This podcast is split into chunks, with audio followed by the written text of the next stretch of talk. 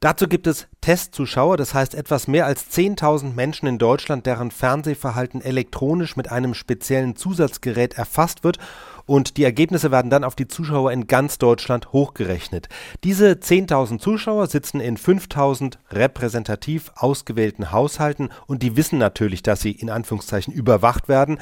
Das heißt, jedes Mal, wenn Sie ein Programm einschalten oder das Programm wechseln, wird das elektronisch registriert und das gleiche, wenn Sie eine Sendung aufnehmen, um die dann später anzuschauen. Das alles passiert natürlich anonym, sodass das Verhalten des einzelnen Zuschauers nicht zurückverfolgbar ist. Für diese Messungen zuständig ist die Arbeitsgemeinschaft Videoforschung, die sitzt in Frankfurt und die liefert die Zahlen gleich am nächsten Tag. Und deshalb gehört es bei den Fernsehkollegen zur Routine, jeden Tag zu gucken, wie viele Zuschauer die eigene Sendung am Vortag hatte. Jetzt ist es natürlich heute so, viele Menschen gucken Fernsehsendungen nicht einfach, indem sie die Fernbedienung drücken und das Programm einschalten, sondern sie gehen in die Mediatheken oder streamen das sonst irgendwo im Internet.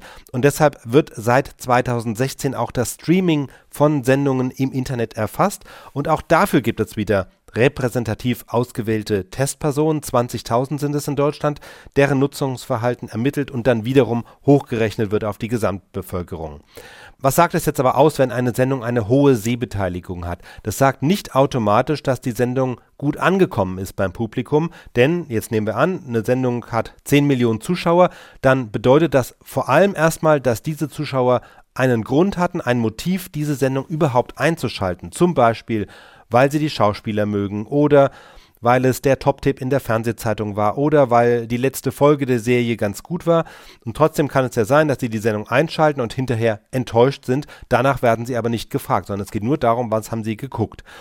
Trotzdem sagt die Sehbeteiligung indirekt schon etwas darüber aus, ob den Leuten die Sendung gefallen hat, denn es wird ja das Zuschauerverhalten über die gesamte Sendungsdauer erfasst und Jetzt in unserem Fall die 10 Millionen sind ja dabei nur der Durchschnittswert. Also angenommen, die Sendung hat am Anfang tatsächlich 10 Millionen Zuschauer, aber nach der Hälfte schalten 5 Millionen frustriert ab, dann läge die durchschnittliche Sehbeteiligung nur bei 7,5 Millionen.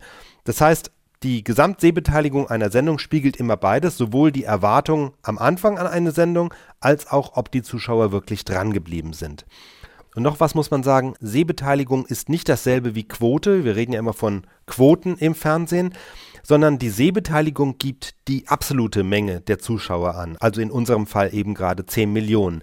Die Quote dagegen setzt diese Zahl ins Verhältnis zur Zahl derer, die überhaupt um diese Zeit Fernsehen geguckt haben. Und jetzt wissen wir, da gibt es große Schwankungen. Abends gucken mehr Menschen als mittags. Äh, bei schönem Wetter gucken weniger Menschen Fernsehen als bei schlechtem Wetter. Deshalb ist die Quote oder der Marktanteil für die Fernsehmacher so interessant, weil sie einfach was sagt darüber, wie attraktiv eine bestimmte Sendung zu einer bestimmten Zeit ist. Also wieder ein Beispiel. Abends um 20 Uhr schauen 25 Millionen Menschen Fernsehen. Das ist ein realistischer Wert. Von diesen 25 Millionen schauen 5 Millionen die Tagesschau, dann hätte die Tagesschau an diesem Abend eine Quote, einen Marktanteil von 20 Prozent. So wird das gemessen.